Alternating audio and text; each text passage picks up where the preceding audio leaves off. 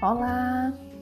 O prato funil, também conhecido como prato de risoto ou prato chapéu, mantém um calor igual ao prato fundo e por essa razão precisa sempre ser usado com apoio do prato raso embaixo.